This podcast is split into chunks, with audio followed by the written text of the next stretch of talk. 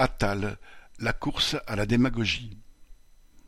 Dans un entretien télévisé le 19 octobre, le ministre de l'Éducation nationale, Gabriel Attal, a affirmé vouloir « sortir des établissements scolaires les élèves signalés pour fait de radicalisation pour les placer dans d'hypothétiques structures spécialisées ».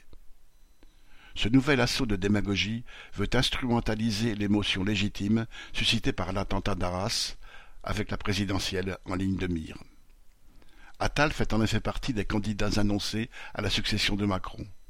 Comme ses rivaux, il voudrait couper l'herbe sous le pied de l'extrême droite, ce qui implique de multiplier les postures guillemets, de tolérance zéro, visant à assimiler la remise en cause de la politique de l'État à une menace, voire au terrorisme.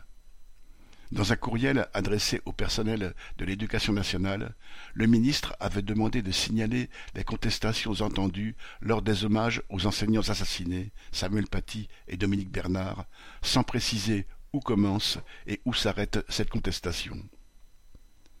Dans un contexte où le gouvernement a tenté d'interdire toutes les manifestations de soutien au peuple palestinien, un élève faisant remarquer que les hommages sont à géométrie variable sera-t-il considéré comme une menace?